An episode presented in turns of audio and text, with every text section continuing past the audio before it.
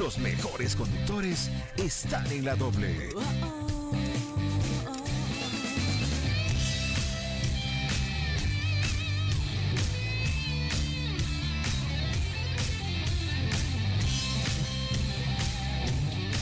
La pelota comienza a rodar y tu equipo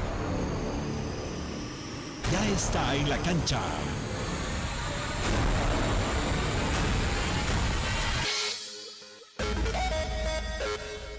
Metropolitana y la doble presentan todas las noticias más sobresalientes del deporte.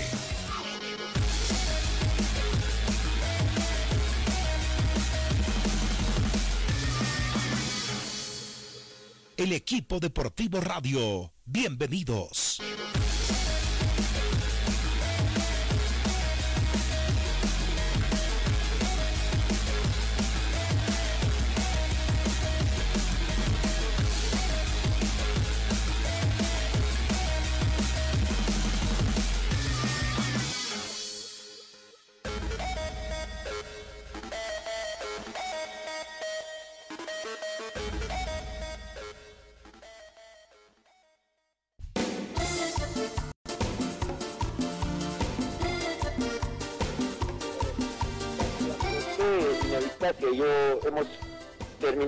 0 el partido. Hicimos cuatro goles en dos partidos. O sea, es parte del fútbol poder errar un gol, pero ineficacia, se termina el partido 3-0. Obviamente esto es corregible. Nosotros tenemos que analizarlo, ver los partidos y, trabajarlo en los eh, aspectos que nosotros creemos que estamos fallando. Nosotros eh, esperemos que Diego no tenga nada grave y que solo sea una contractura que, que los recursos del día pueda, de los días pueda mejorar. Y bueno, nosotros vamos a ver el tema de jugar partidos eh, amistosos competitivos para no perder este ritmo en este tiempo de fecha FIFA que hay. Tenemos muchos jugadores que están en selección y eso también es bueno porque ellos van a tener competencia internacional y bueno, nosotros veremos alternativas para que los chicos puedan puedan eh, tener competencia eh, y, no perder el ritmo futbolístico que hoy por hoy agarramos. Hola, bienvenido, gracias por estar en sintonía de la doble y metropolitana. Arranca el equipo deportivo radio. Ganó Bolívar y está bien. Ganó Bolívar porque fue superior allá, más allá de la derrota, y pagó factura a sus eh, propios errores. Por eso se vino con derrota de Chile. Y ayer debía ganar y lo hizo con un marcador eh, que refleja lo que, lo que ocurrió en la cancha. Por ahí, uh, si, si, hacía uno o dos goles más, eh, se ajustaba un poco más a la realidad. Está bien el, Bolívar en octavos de final.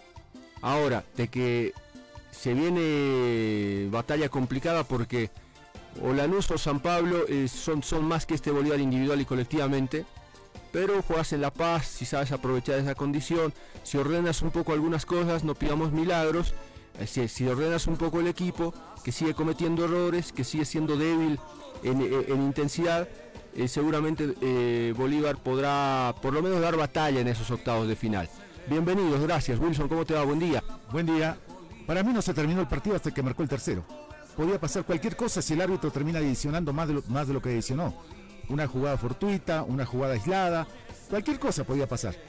Más bien que Bolívar perdió tantas oportunidades, yo vi el partido de nuevo y perdió, si Bolívar ganaba 5 a 0, 6 a 0, sí, era normal. Está bien. Mónica, buen día, ¿cómo te va? ¿Cómo están? Buenos días. Escuchaba a Walter Flores y esa era incluso un poco su molestia en la conferencia de prensa, que se le haya... Em, dicho en la pregunta que había ineficacia y él decía, no, pero si hemos ganado 3 a 0, no hay ineficacia, no veo la ineficacia, pero es que sí, sí lo hubo por la cantidad de acciones que se han generado y no se han podido eh, resolver, sí hay ineficacia, ¿no? Ahora obviamente Bolívar ha sido eh, superior en casi todo, todo el encuentro y al final, incluso antes del tercer gol, estaban pidiendo hora, ¿no? Seis minutos, casi siete se adicionó, ¿no? Al final. Bueno, lo cierto es que ya terminó clasificando.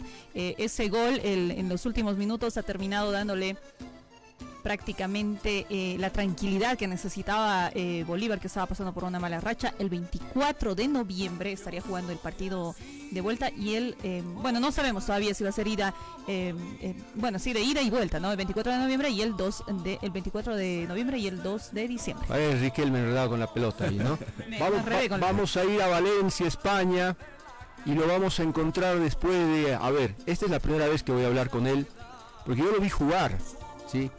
Yo era pequeño y lo vi jugar.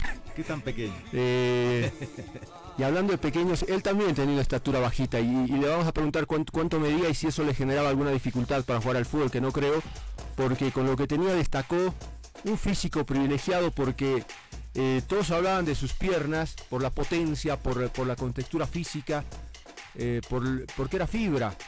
Hablo y los eh, bolivaristas, los hinchas del, cuadro celeste de la década de los 80, ¿no? Y Strongest también. Strongest también, bueno, Real Santa Cruz, yo no recuerdo Sí, y eh, Bolívar, Strongest Bolívar, Real Santa Cruz, bueno, lo que me acuerdo. Bueno, a ver, vamos a recorrer su carrera un ratito así, está, está dejando el trabajo por unos minutos y le agradecemos anticipadamente. Hablo de Luis Enrique Padilla. Luis, ¿cómo le va? Buen día para nosotros. Buenas tardes ya ahí en España, ¿no? ¿Cómo está? Muy buenos días a, toda la audiencia de su programa. La verdad que muy feliz, muy contento de que eh, se acuerden siempre de, nosotros los jugadores.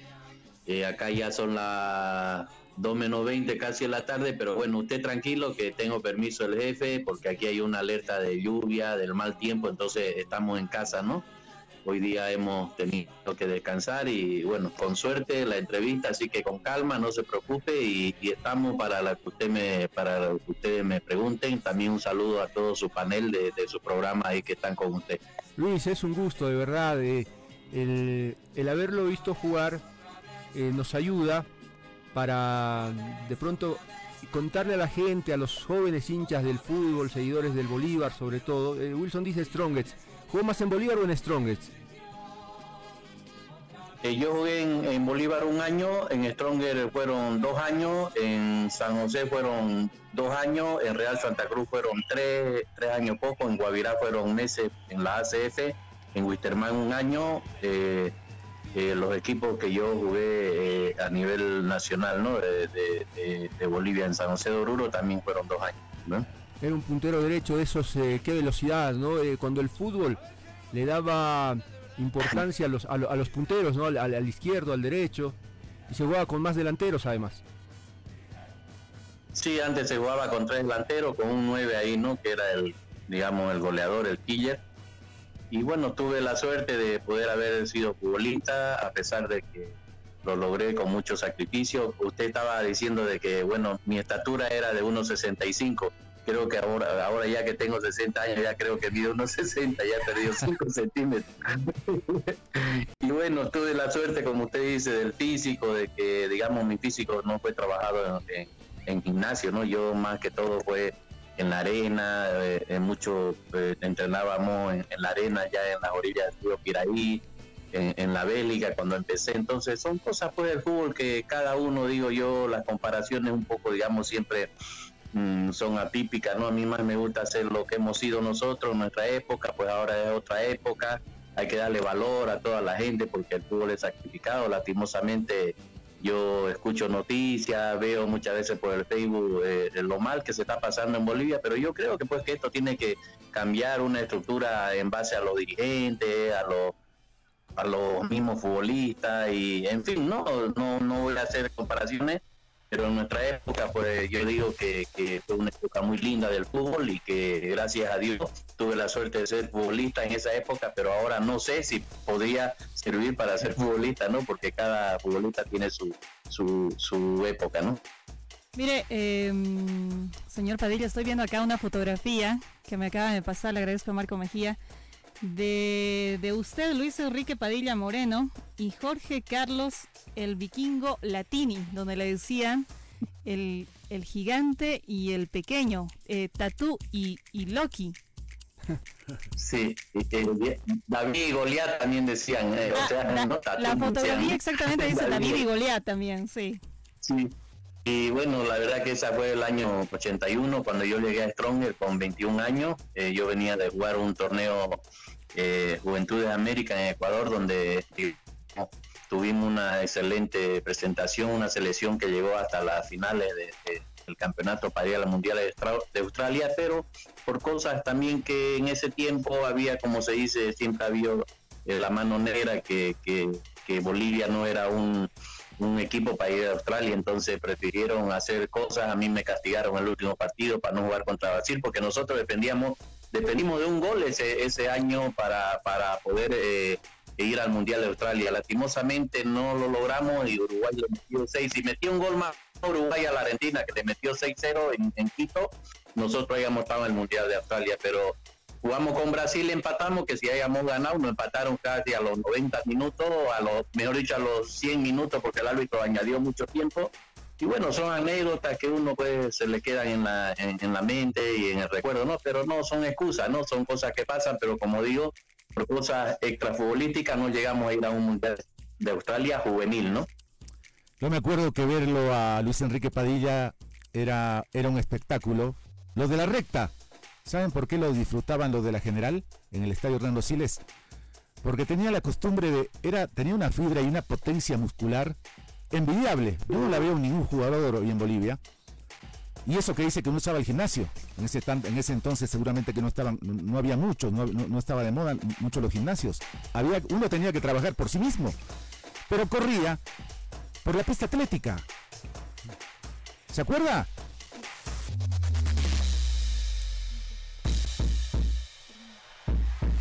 Perdió el contacto ahí eh, con, Luis Enrique Padilla. Lo vamos a, lo vamos a restablecer. Y tiene razón Wilson, en esa época se estilaba jugar, a ver, eh, con dos punteros bien pegados a las líneas. Entonces él, seguramente, y, estás recordando un poco, él, la, pelota la dejaba en la cancha, sí. pero se iba por afuera. Sí, sí, ¿no? no, era, era, era realmente un espectáculo verlo correr y con un pique que era incontenible como un atleta, como todo un atleta, corría por la pista atlética del Estadio Hernando Siles, pero ¿quiénes lo disfrutaban más? Los que, estaba, lo que, los que estaban en la general, en la recta de general del Estadio Hernando Siles. Y otra cosa, en ese entonces, en ese entonces estaba de moda la isla de la fantasía. Y por eso me parece que lo apoderaron Tatú. ¿Sí, Enrique? Sí, así. Eh, la verdad que, bueno, fueron momentos de, de felicidad de tradición, porque yo, digamos, tenía, para mí, digamos, mi mentor, que fue el profesor, que en paz descanse, Ernesto Ferrante Cayén, fue una persona que me ayudó mucho en el fútbol, entonces él me decía que no había pelota perdida en el fútbol, y yo se me quedó eso en la mente, entonces yo la luchaba toda a morir, y siempre fue uno es popular, digamos, ahí en la, la recta de general, que era donde la gente me aclamaba, donde se ponía la hinchada de Strong, de Bolívar, tuve la suerte de jugar en grandes equipos, en los más grandes de Bolivia, en Oriente Petrolero también jugué, ¿no? Eh, fueron los cinco equipos más, bueno, en mi época que, que, eran superiores. Entonces, el disfrutar pues, de la gente, esa ovación que uno tenía, entonces eso me inspiraba más a mí, ¿no? Eh, eh, me, daba más ganas, o sea, era como si me insertaran más sangre, más glucosa y, y, a veces pues me, me, pasaba de revoluciones, pero bueno, es la característica de cada persona. Y yo la verdad soy muy agradecido de ustedes que esos recuerdos lindos que se vienen a la mente y Tatú, pues me decían, Tatú, el avión, el avión, ¿no? Y yo saludaba a la, Entonces me lo decían por cariño, ¿no? Porque a mí me dicen también Chiquiño, eh, Lucky es apodo de mis padres, porque yo soy Luis Enrique, me dicen Lucky, también me dicen Moroco por los gemelos de las piernas, en fin, ¿no? varios, varios apodos, pero eso es de cariño y la verdad que eso es lo lindo a pesar de que ya van a ser 30 años que dejé el fútbol y que se recuerden de uno, es una felicidad enorme eh, que, que que no tiene precio, ¿no? Luis, ¿qué delantero lo disfrutó más? ¿Qué delantero con, con el que jugó eh, ya lo entendía de memoria? Bueno, de número 9, eh, digamos, al principio con Latini costó un poco, pero después yo tenía que mandarle los centros a él porque era alto y él arrollaba, ¿no? Eh, disfrutar centro también con Tucho Antelo, con Juan Carlos Sánchez, en fin, ¿no? Con la mayoría de los nueve que jugué, la verdad que disfruté mucho, Lecano también disfrutamos mucho ahí en Real ya con más experiencia. Y bueno, no, eh, creo que con todos yo disfruté, con todos los compañeros que compartí equipo, ¿no? Y jugó con Chichi, ¿no? Con Romero, que era un lujo. Ah, bueno, el maestro no, eso no nos va a olvidar nunca, ¿no? El maestro era el que se los balones, porque ya yo lo vi al maestro Valente, eh, Romero que se ponía para mi lado, me tiraba el pelotazo a la espalda del delantero y solamente lo que ya hacía era correr y tirar el centro. También disfruté mucho con Daniel Valencia, eh, Lorio Antelo, bueno, en fin, ¿no? Wilson Pereira, grandes jugadores, ¿no? En Bolívar estaba también Chichi, que jugué, tuve la suerte de jugar en Real y, en, y en, en, Bolívar con Chichi Romero, al lado de grandes jugadores. La verdad yo le digo, mire, soy una persona muy agradecida al fútbol, porque tuve la suerte de jugar con Ovidio Mesa, quien no se va a acordar de, Ovidio, que en paz descanse, eh, Romero, en fin, ¿no? Fontana, Galarza, eh, si nombramos es una, la verdad, jugadores de, jerarquía, de, nombre, como decimos en nuestro fútbol boliviano, y eso fue la felicidad más grande que, uno tiene jugar al lado de grandes jugadores, ¿no? Mejores que, que, uno, ¿no? Porque yo era un jugador, como se dice, regular para abajo, ¿no? Es, es mi, mi, lo que yo pienso, ¿no? A ver, Luis, eh, ¿cómo fue el final? Difícil, duro. El final del futbolista, digo. El final de mi Sí. Bueno, mire, la... sí, un poco, digamos, uno, como le dijera yo, el año 91, que fue cuando jugué en Witterman, ya mi cuerpo, yo era de los pocos jugadores que se lesionaba, digamos, no, no tenía lesiones así, ¿no? A, pesar de que tuve una fractura cuando jugué en Strong, me acuerdo un partido ahí, un clásico, antes de jugar la Copa Libertadores, que también tuve la suerte de jugar dos Copas Libertadores eh, con Stronger y con Bolívar, frente a River y Boca de la Argentina y contra O'Higgins, Universidad Católica de Chile. Al final de los 31 años ya yo sentí, ya mi cuerpo, le digo, ya estaba reventado, ya como se dice, ya parece que ya dijo basta, ¿no? Entonces ahí fue un poco duro para mí, porque bueno, siempre el futbolista es una persona privilegiada que tiene que aprovechar, ¿no? A pesar de que nosotros en el fútbol, como se dice, dimos mucho al fútbol, pero el fútbol nos dio poco, pero eh, eh, son dichos y yo soy, como le digo, siempre feliz. Me costó un poquito, ¿no? Porque usted sabe que el jugador es privilegiado de, estar en, concentrado, de, muchas cosas. Pero después asimilé la vida normal, pues ya me dediqué ya, digamos, a, en Santa a hacer cosas hasta que ya vinimos a España. Ya yo hace 20 años que vivo aquí en España. Eh, tengo tres nietos eh, Luis Alonso, el mayor de 15 años, eh, Luca de 13 y una, una niña que es Luciana. Y mi hijo que ya tuve también aquí eché raíces con, con mi mujer que teníamos mi hija Mari Silvia. Ya nació el segundo, ¿no? Eh, Luis Enrique, que, que, es mi tocayo. Y bueno, fue un poco difícil al principio, pero bueno, también la vida continúa y uno tiene que adaptarse a, a todo, a todo lugar, ¿no?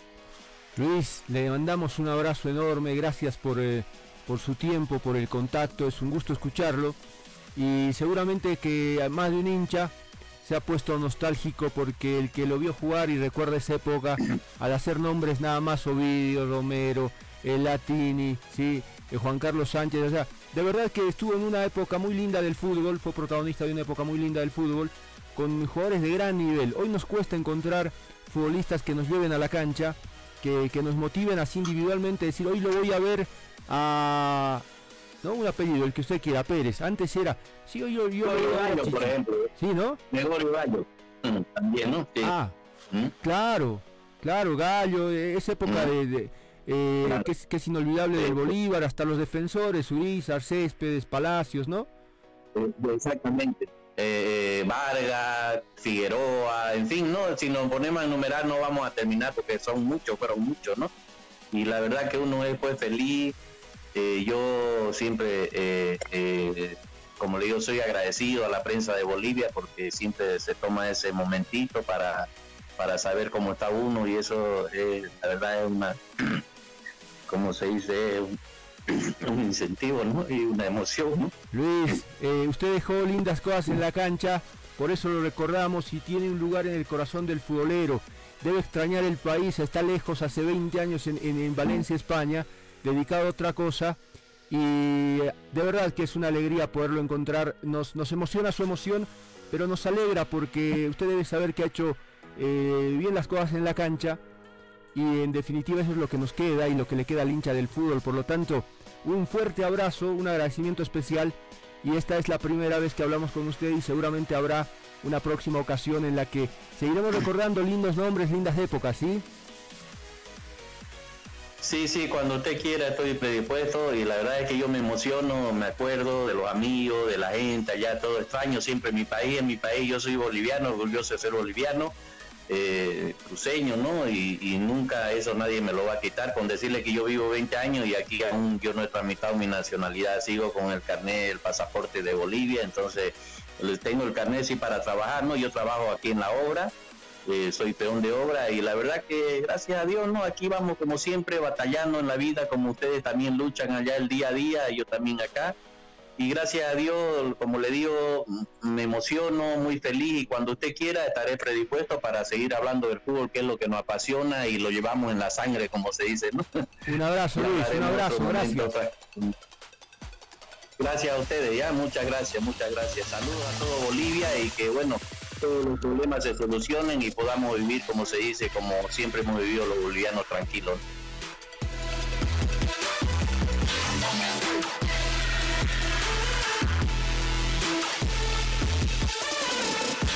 Ahora volvemos con el equipo deportivo radio. Con poco estamos haciendo mucho. La alcaldesa Soledad Chapetón entregó una camioneta a la Fuerza Especial de Lucha contra la Violencia, en la que se invirtió más de 243 mil bolivianos autoridades nacionales y del municipio de El Alto inauguraron el primer laboratorio de biología molecular e inmunología para la detección de futuros casos de COVID-19 y otras patologías en el hospital holandés.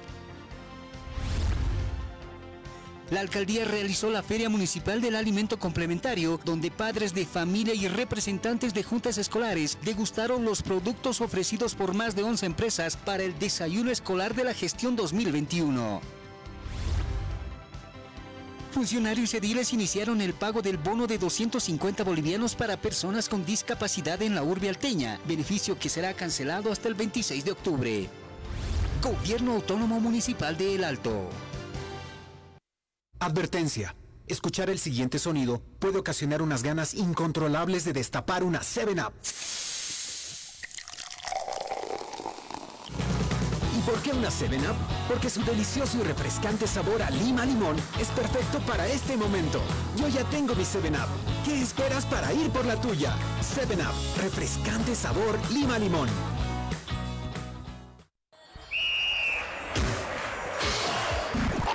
El fútbol es más que un simple juego y el equipo deportivo más que solo un programa.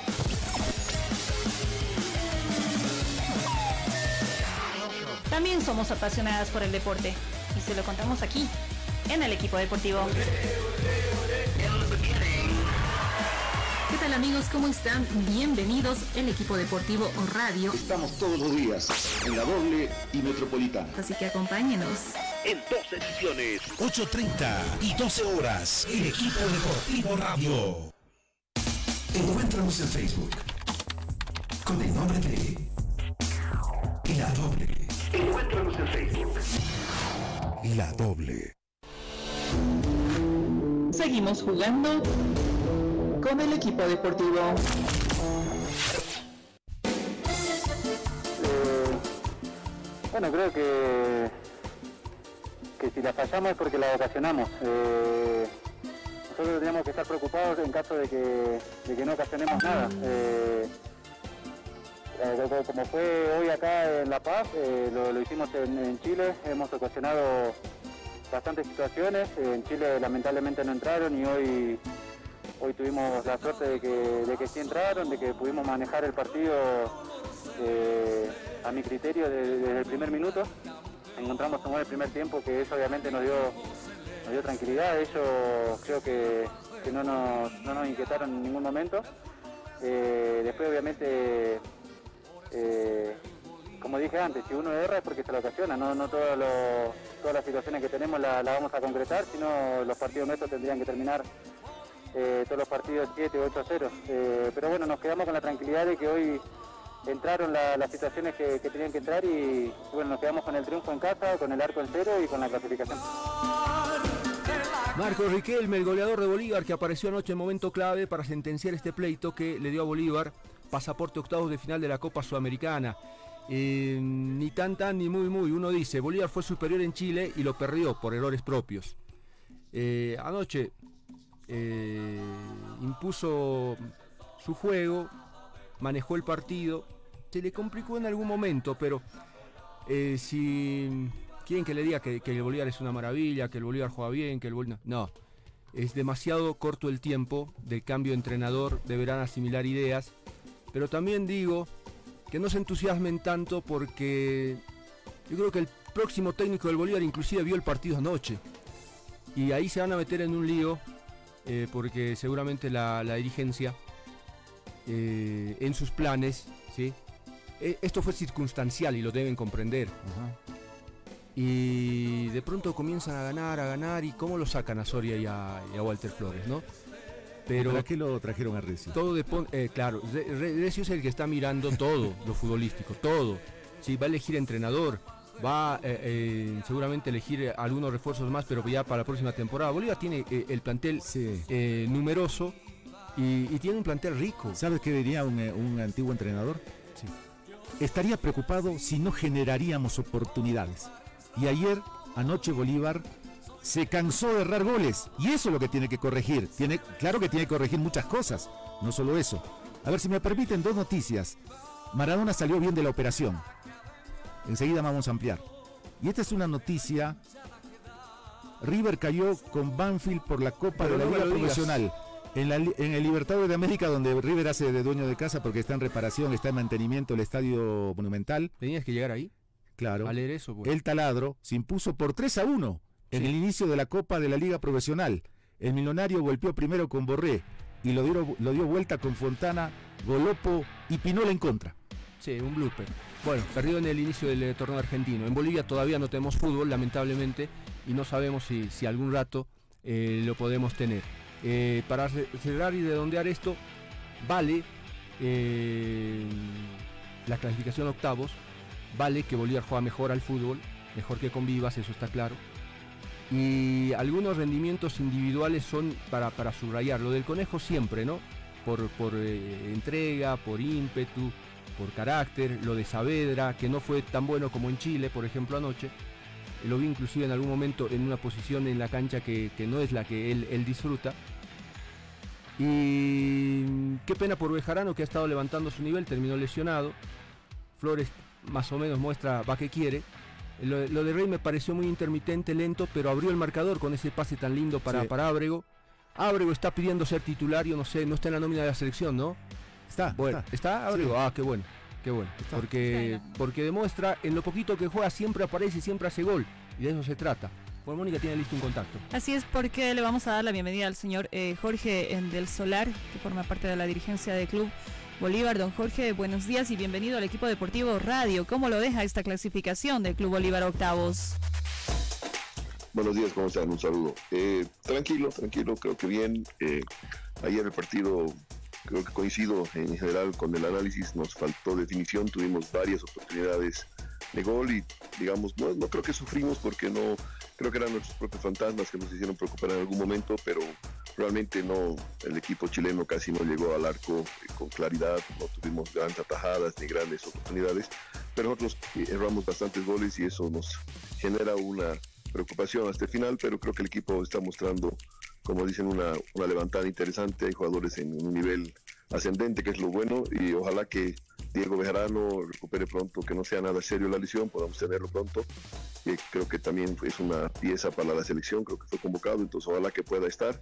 Y esperar, tenemos ahora unas tres semanas de trabajo antes de, del siguiente partido de, Copa Sudamericana, que va a ser muy duro con cualquiera de los rivales que nos toque, entonces tenemos que preparar muy bien los partidos que, vienen. Don Jorge, ahora em, se ha visto un cambio bastante notorio, ¿no? Desde eh, desde que se hicieron, eh, se hicieron cargo Vladimir Soria y Walter Flores ahí en la dirección técnica del plantel. Y yo sé que ustedes están trabajando en la contratación del próximo director técnico.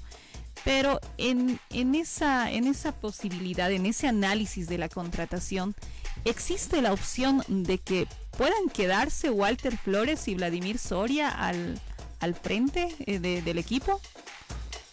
Se está trabajando en, analizar opciones y obviamente Walter con Vladi son una opción, son dos personas de la casa yo quiero ponderar el amor que tiene al Bolívar, que cuando ha habido el problema y cuando ha habido la, la destitución del técnico y en, en, pleno proceso de, una, un torneo internacional, creo que a, dos semanas o menos de, de, jugar un partido, creo que una semana de jugar un partido internacional, igual han aceptado el reto, han puesto el hombro, realmente es algo eh, remarcable. Eh, Walter está en el club ya hace tiempo, él está en, las divisiones inferiores, o sea que fue para él un desafío de mayor, pero Vladimir estaba totalmente alejado, sin embargo cuando se lo necesitó, él siempre vino y esta no es la excepción, entonces realmente es algo muy, muy interesante y creo que ese, ese cariño por la institución se ha reflejado en, en, pasarle ese influjo a los jugadores y que los jugadores realmente hayan recibido muy bien eso. Eh, Javier Recio es la persona que, se encarga toda la parte de fútbol directamente, operativamente. Hay, sin embargo, un comité que está alrededor de él, que ayudamos y colaboramos cuando podemos y obviamente están viendo muchas eh, opciones eh, y hay que verlo con calma, hay que ver cómo va, desarrollándose lo que viene de tanto de la Sudamericana como ojalá si es que se inicie el torneo local. En ese momento cuando hay que decidir se tomará la mejor decisión posible para, para el club, pero eso hay que hacerlo con calma. Porque llevan ventaja, ¿no? Eh, Walter Flores, Vladimir, por el hecho de que conocen el medio. Em, hay técnicos extranjeros eh, que a pesar de, haber salido campeones con el equipo, el caso de Portugal, el caso de, de Beñat eh, San José, em, han logrado título, eh, pero les ha costado un poco adaptarse, ¿no? por ese lado, Walter y Vladimir llevan ventaja.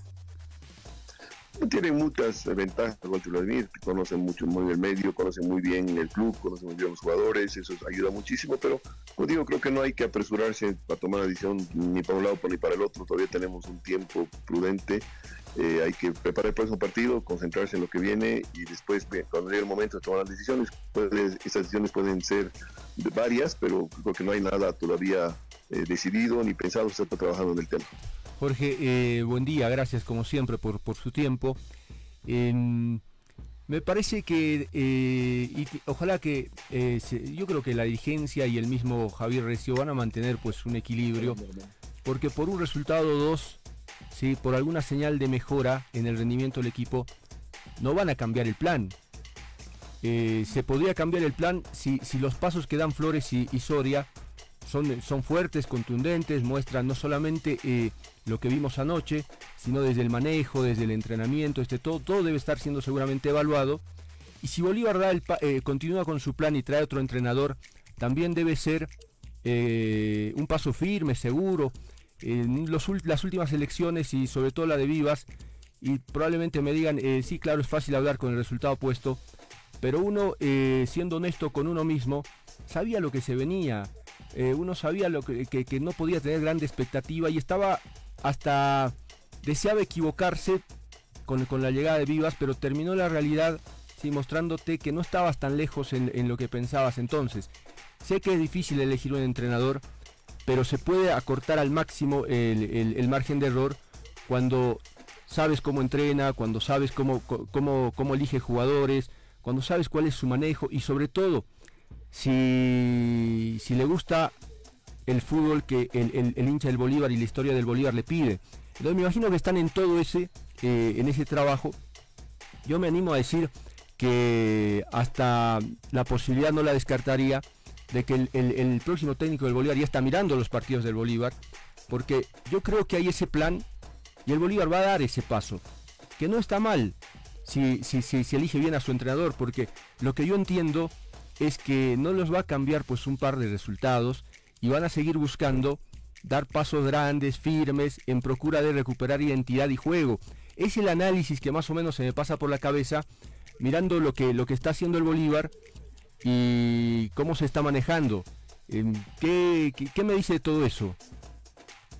Sí, estoy de acuerdo contigo. Creo que es parte de un proceso. Eh, Marcelo Claure lo ha anunciado, es parte de, un proceso que él lo llama el, el, proceso centenario, lo llamamos todos, y la elección de, del técnico a futuro es muy importante. Eh, realmente yo personalmente creo que no podemos equivocarnos Por lo tanto, eh, a veces cuando uno tiene poco tiempo y estás contra, contra el reloj y tiene que tomar decisiones apresuradas, el margen de error puede ser muy alto eh, por eso estamos tomándonos el tiempo suficiente para hacer un análisis mucho más profundo. Javier Reyes es un profesional de primer nivel, él está en contacto con Marcelo casi diariamente, están analizando muchas variables, eh, hay un comité de, gente alrededor que también ayudamos en lo que podemos en el día a día, tenemos reuniones permanentes y de, de mucho tiempo. Por lo tanto, creo que el concepto en general es que tenemos que no cometer el, error, el menor error posible en la elección y por lo tanto hay que hacerlo con calma, con el tiempo suficiente, porque otra vez cuando a veces uno toma decisiones a la rápida y por la necesidad y por estar en contra del tiempo, puede cometer más errores, por lo tanto tenemos el tiempo suficiente como para tomar decisiones correctas. Y en el proceso y en el camino de esas decisiones está eh, las competencias que estamos viviendo y eso también nos va a ir dando una muestra de lo que están haciendo Walter y, Vladimir, pero con esto creo que no hay que enloquecerse por ningún resultado a favor ni en contra. Es parte de un proceso que hay que hacer lo más profesional posible y en el momento necesario tomar la decisión. Creo que tenemos tiempo para eso. ¿En qué instancia, don Jorge, en qué, en qué instancia van a poder habilitarlo al español Granel? Luego, eh, Luego eh, me imagino que van a estar muy pendientes de lo que pase esta noche en San Pablo. Eh, uno no es que puede elegir, pero pensando en voz alta, cualquiera le desearía lo mejor al Bolívar. Y lo mejor podría ser Lanús, ¿sí? Eh, esas dos cosas, por favor. Ah, ¿y va a seguir partiendo Bolívar en condición de visitante? Ok, en el punto uno, entiendo yo que Tranel todavía no puede ser habilitado porque para habilitarlo para un torneo internacional eh, primero tiene que ser habilitado a través de su federación y el libro de pases en Bolivia se abrió en un pequeño proceso, el segundo, la segunda etapa del libro de pases, digamos así, y ahora está cerrado, por lo tanto, si es que no se abre, eh, no se va a poder habilitar granel eh, hasta que se abra nuevamente el libro de pases. El libro de pases generalmente está pensado ahora para enero. Obviamente este es un año totalmente atípico, la pandemia ha modificado todo y eso podría modificar, ojalá sería para nosotros ideal que se pueda modificar y podamos habilitarlo, pero hoy por hoy no, no, no, no hay forma y es incierto lo que pueda pasar a, futuro en el corto plazo. En cuanto a la segunda pregunta, eh, los dos rivales son durísimos. Yo he visto el partido en Argentina y realmente son dos rivales muy, muy difíciles. Eh, yo personalmente prefiero no jugar con brasileros, los brasileños siempre son rivales más complicados de local sobre todo, pero eh, cualquiera de los dos que nos toque va a ser muy difícil, tenemos que estar preparados para jugar con cualquiera de los dos. Eh, y la tercera pregunta ya no me acuerdo cuál era, perdón. siguen partiendo de visitantes. Ah, perdón, sí, no, creo que en esta etapa que viene partimos de locales más bien. Eh, y el, partido definitivo se jugaría de visitantes. Ah, bueno. Bueno, entonces si, si dan la vuelta por ahí a Olímpica, la dan en La Paz. Jorge, Jorge, un abrazo. No lo sé. Un abrazo, muchas gracias. Sí, que que estas señales que da el equipo de, mejorar permanezcan y a la hora de decidir que la, que la dirigencia, su director deportivo estén acertados, porque uno asume pues que, lo hacen con, con el mejor deseo de, no errar y de darle al Bolívar lo mejor que, que, le puedan dar. ¿no? Un abrazo, muchas gracias. Un abrazo a ustedes, gracias.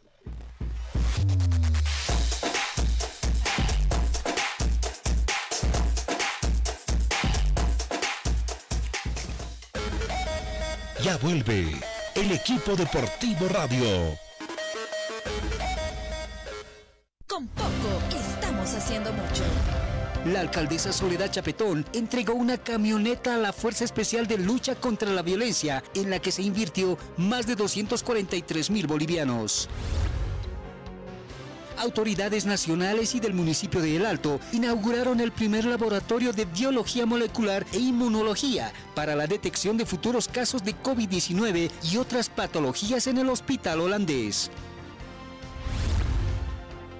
La alcaldía realizó la Feria Municipal del Alimento Complementario, donde padres de familia y representantes de juntas escolares degustaron los productos ofrecidos por más de 11 empresas para el desayuno escolar de la gestión 2021. Funcionarios ediles iniciaron el pago del bono de 250 bolivianos para personas con discapacidad en la urbe alteña, beneficio que será cancelado hasta el 26 de octubre. Gobierno Autónomo Municipal de El Alto.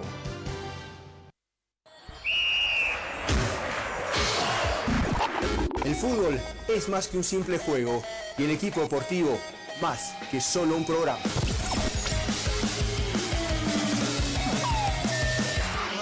También somos apasionadas por el deporte y se lo contamos aquí, en el equipo deportivo. ¿Qué tal amigos? ¿Cómo están? Bienvenidos el equipo deportivo o radio. Estamos todos los días en la doble y metropolitana. Así que acompáñenos. En dos ediciones, 8.30 y 12 horas, el equipo deportivo radio. Encuéntranos en Facebook con el nombre de La Doble. Encuéntranos en Facebook. La Doble. Seguimos jugando con el equipo deportivo. 9 de la mañana, 12 minutos. Gracias por estar en sintonía de la doble metropolitana. Uno dice, ay, el fútbol boliviano. El fútbol boliviano que no, no encuentra salidas, no encuentra cambio de comportamiento en su dirigencia, que se empecina, que sigue, que parece que no le importa el paso del tiempo, ni lo que eso implica para los futbolistas, no tener campeonato, pero eh, el fútbol va más allá porque hay otras actividades que terminan siendo afectadas, gente que, que en el comercio se mueve en relación a las actividades futbolísticas también está siendo afectada. Y para qué hablar del periodismo, que, que conozco colegas que vivían de las transmisiones de radio, se dedicaban a esto, del fútbol, y también están parados. Entonces, uno dice, esa gente no piensa en nadie, ni siquiera en el fútbol, porque si pensar en el fútbol, insisto en, eh, eh, en una cosa que muchos me dicen, no, es irreal lo que dices. No, para mí no. Porque si yo afecto a una actividad de la manera que lo está haciendo Marco Rodríguez y también Robert Blanco, yo doy un paso al costado.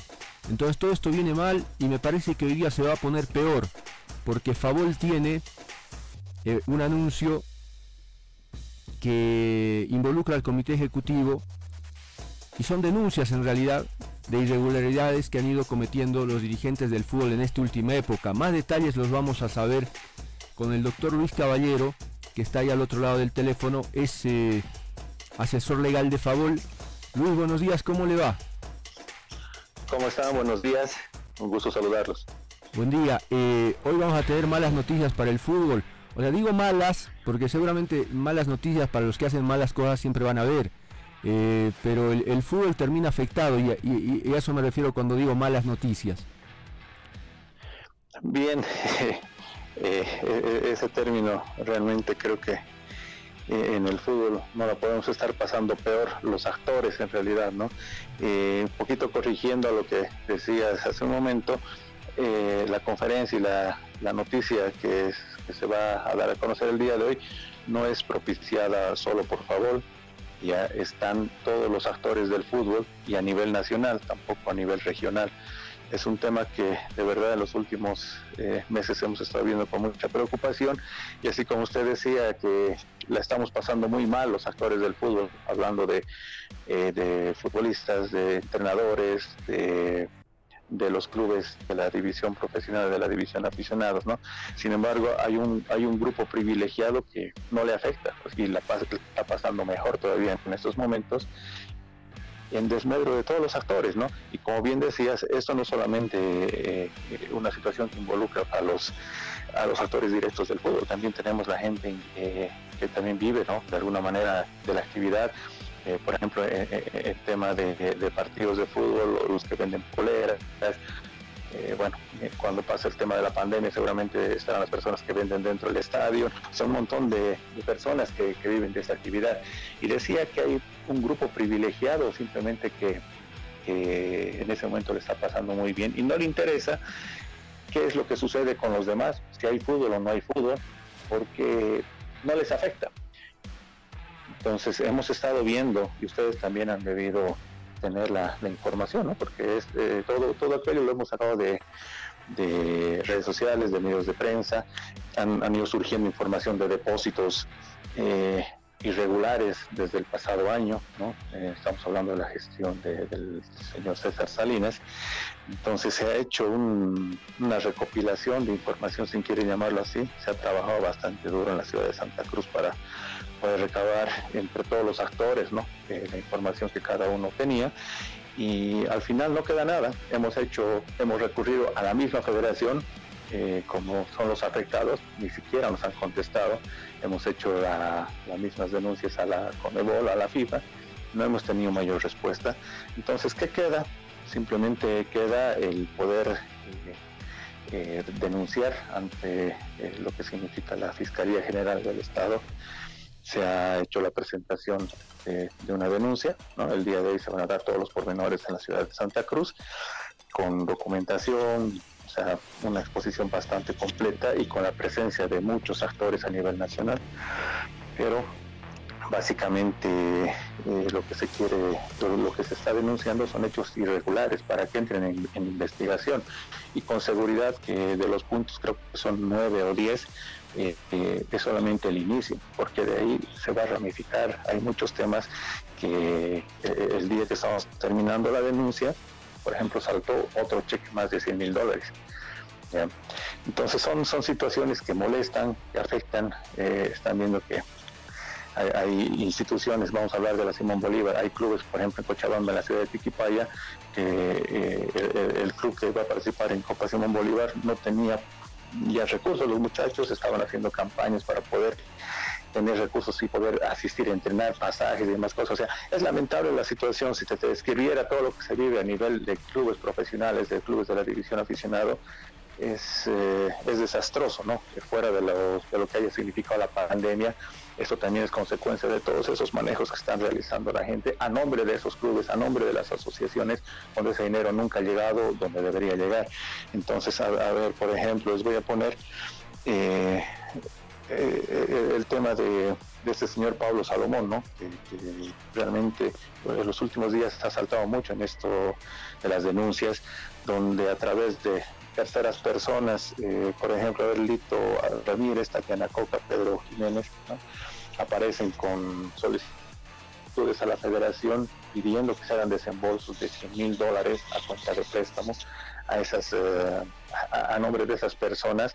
Sin embargo, esos dineros han sido desembolsados, pero nunca han llegado a la asociación. Incluso la asociación cruceña, o por lo menos los que se atribuyen esa representación, han mandado una nota a la federación, han tenido una respuesta donde se certifica que no se ha realizado ningún ningún depósito, supuestamente no se habría recibido ninguna carta, pero el cheque está desembolsado. Y eso va a ser sencillo, ¿no? Cuando se cruza información y la Fiscalía pide un extracto de todo lo que significa el movimiento bancario de la cuenta de la Federación, ahí se va a ver muchos movimientos y ahí va, a tener que empezar a, revisar la documentación contable y se va a tener que cruzar información con toda la documentación que se está presentando como prueba. Después tenemos los otros cheques que involucran a todos los miembros del comité ejecutivo. Eh, y este, esto quiero aclarar, no es un movimiento político, no se está viendo aquí que queremos que sea el presidente Marcos Rodríguez o Robert Blanco. Es un tema de institucionalidad. acá los afectados somos todos, las víctimas somos todos. Y, por ejemplo, también se está denunciando el, hecho de los depósitos irregulares eh, de 5 mil dólares a todos los miembros del comité ejecutivo, ¿no? todos, no, eh, entendemos que no faltó ninguno, incluyendo el señor Salinas, incluyendo el señor eh, Robert Blanco. pero dentro de lo que son estos depósitos de, de Navidad, también tenemos que aparece nuevamente la señora Ana Karen Justiniano Martínez, en ese momento enamorada de Pablo Salomón y ahora esposa. Entonces, ¿por qué ella tiene un depósito de, ese monto igual a los del comité ejecutivo? Si no es dirigente, no es miembro del comité ejecutivo, eh, se va a determinar si ese dinero ha venido de la cuenta de la federación o ha venido de otra cuenta. Si fuese así, ¿cuál es el concepto? Porque eh, si suma usted el monto, suma más de 10 mil dólares, entonces tiene que haber una, eh, un informe de la unidad de investigaciones financieras para ver de dónde llega ese dinero, cuáles son los conceptos de entrada, de salida. Entonces no es, no es nada tan sencillo como uno a veces podría indicar, ¿no? De que, bueno, finalmente alguien quiere regalar dinero que lo haga. No, no, no, es, no es así la, la situación. Después aparecen otros depósitos en favor de la señora Licia Martínez de Justiniano, de Jorge Algarañaz, personas allegadas a Pablo Salomón a través de terceras personas, donde también se depositan a cada uno de ellos 100 mil dólares. Eh, en los otros, eh, de las otras personas que les había mencionado, eh, se han hecho dos depósitos de 50 mil dólares cada una, y también aparece otro depósito más a nombre de este señor Algarañaz por 20 mil dólares. O sea, es decir, el entorno de Pablo Salomón solamente en el 2019, en una, eh, un tema de unos seis meses ha recibido 320 mil dólares y todo a cuenta de ingresos de las asociaciones. Pregunta ustedes a las asociaciones, tienen llegada allí en la ciudad de La Paz, pueden hacer eh, cobertura con algún colega a nivel nacional y consulten si esos dineros o por lo menos mil dólares les ha llegado a alguna asociación. Entonces, ¿dónde está? ¿Para qué se ha utilizado? ¿Qué han hecho? ¿Quiénes han participado? Eh, y por ejemplo, este señor Algarañas, en, el tema de los 20 mil dólares, dice a rendir a cuenta asesoramiento qué contrato tiene con la federación, no tiene relación laboral. Eh, en las redes sociales sale que eh, los que han publicado ese artículo indican que el señor tiene una, una agencia de bienes, eh, una empresa de bienes raíces o trabaja en bienes raíces, pero este señor resulta ser el esposo de la hija del jefe de prensa de la federación, no, recuerdo si es Walter Díaz. Entonces ahí se tiene también otro nexo, seguramente también se va a tener que abrir investigación a todas esas personas en todos esos movimientos y peor todavía es, tenemos el tema de la Casa Verde que es, eh, es escandaloso, ¿ya? ahí con seguridad yo digo que no solamente hay intermediarios, hay palos blancos y eso también se a tener que investigar. Esa documentación la extraerán de derechos reales porque ya hay registros oficiales, son registros públicos. Así que, peor de verdad no, podemos estar, no, no tenemos ya dónde más recurrir, que nos, eh, estos ya, ya no solamente de, son temas administrativos dentro del ámbito deportivo en la Federación Boliviana de Fútbol, ya estamos hablando de delitos y de orden público, entonces corresponde su investigación por la Fiscalía eh, del Estado, por el Ministerio Público, así que eso es lo que se está solicitando, ¿no? Eh, ya más adelante igual se va a hacer conocer esta información, esta denuncia a la CONMEBOL y a la FIFA, porque resulta que eh, dentro de la Casa Verde ellos también estaban poniendo dinero para que la federación compre eh, los terrenos, y, pero no sabían todos estos antecedentes, ¿no? Entonces, supongo que van a tener que tomar algún tipo de, medidas desde allá, si no, si, si es que se callan, si es que no hacen nada, habrá que entender que también son cómplices y, es muy probable también que las investigaciones trasciendan fronteras. Estamos hablando de un, de un problema y nada raro que esto se, se convierta en un FIFA Gate 2 porque eh, tenemos que situaciones similares se han dado en Venezuela, se están dando en Colombia, se ha dado en Perú, en Chile, entonces no es solamente Bolivia, ¿no? Eh, eh, es bastante, bastante importante el que ustedes también tengan conocimiento de todo esto, puedan informar bien a la población, no solamente con palabras, sino que se les va a mostrar la documentación respectiva. Espero que estén presentes ustedes también en la conferencia de prensa a las 10, si no pueden de manera física con algún eh, colega en la ciudad de Santa Cruz, entonces eh, se va a lanzar también un, un, link de Zoom para que puedan estar presentes. ¿no? Entonces, básicamente son, son varios casos, tenemos eh, varios otros depósitos, eh, préstamos personales, eh, más, más depósitos en favor de esta señora Ana Karen Justiniano, como les digo, no es nada de la federación, pero ha recibido bastante dinero. Ahora hay otra situación, ¿no? Que seguramente va a dar mucho que hablar más adelante. Este nuevo club que ha aparecido clasificado directamente a Simón Bolívar con un cuadrangular eh, irregular en la ciudad de Santa Cruz, donde indican que no son ni siquiera equipos provinciales los que han participado, pero eh, han jugado partidos y han hecho clasificar como representante provincial a, a Satélite Norte, donde casualmente está como secretaria general esta señora Ana Karen eh, Justiniano. Entonces, eh, ya vean ustedes, ¿no? Cómo se va armando una situación dentro de, la federación y solamente con un grupo, eh, como les decía al principio, privilegiado. ¿no? tiene el tema del caso San José, que también es bastante complicado, donde se ha beneficiado a, una familia, en este caso con recursos que ya, estaban ignorados, que eran de los futbolistas del director técnico, se ha dispuesto arbitrariamente desde la federación esos recursos, eh, han desaparecido como 700 mil dólares, un poco más, que no se les ha entregado ni al técnico ni a los futbolistas. Eso también está dentro de la denuncia. Eh, sabemos que hay una querella ya o denuncia en, la ciudad de Oruro, donde están involucrados Wilson Martínez, un montón de dirigentes también, creo que hasta Huáscar Antesana. Entonces, eh, el tema penal está avanzando en, diferentes lugares, tal vez no ha trascendido mucho porque no es algo que tenga que ver estrictamente con lo deportivo, pero eh, ya seguramente se va a tener noticias en los siguientes dos meses de todos los procesos que, están llevándose adelante, ¿no? El tema de la Casa Verde, pero eh, eh, espero que eh, lo, vean con mucho detalle, ¿no? porque entre lo que se ha comprado y lo que se ha vendido hay un incremento casi un mil por ciento en el sobreprecio que se ha dado y, con la operación que, ustedes ya van a poder conocer, la federación prácticamente compra y se vende porque da dinero para poder hacer las operaciones iniciales y después eh, termina comprando también a las mismas personas con las que hizo un contrato de preventa sin que ellas sean propietarias todavía del inmueble.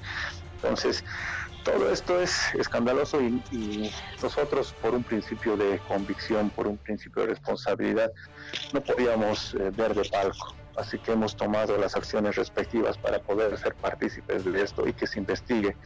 En este momento es una denuncia, no estamos acusando a nadie porque se tienen indicios, pero todo lo que ha salido no podemos quedarnos simplemente mirando y, viendo cómo nuestro fútbol sigue sin, sin cambiar, sin progresar, ¿no? Así que esperamos que se vayan sumando todavía más actores, eh, son periodistas también a esta, a esta cruzada, a esta investigación, a esta denuncia, ¿no? Porque los perjudicados, como les dije al principio, somos todos.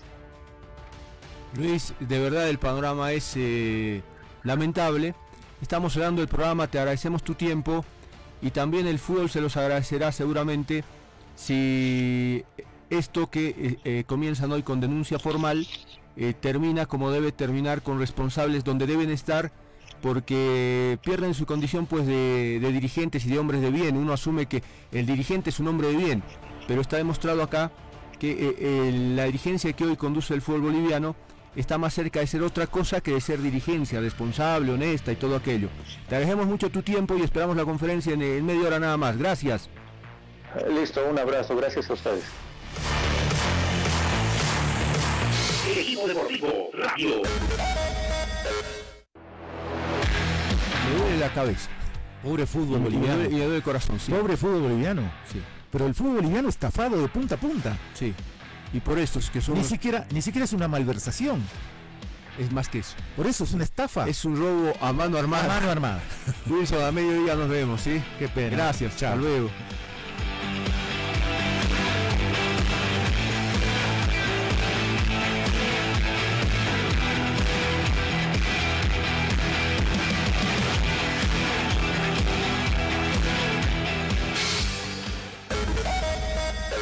Metropolitana y la doble presentaron. El equipo deportivo radio